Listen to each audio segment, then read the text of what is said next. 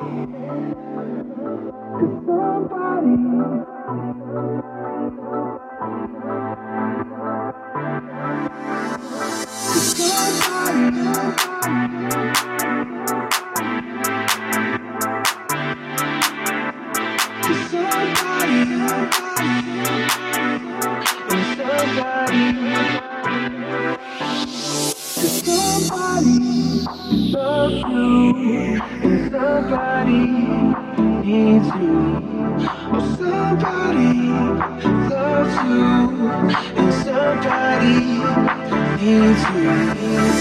Somebody loves you, and somebody needs you.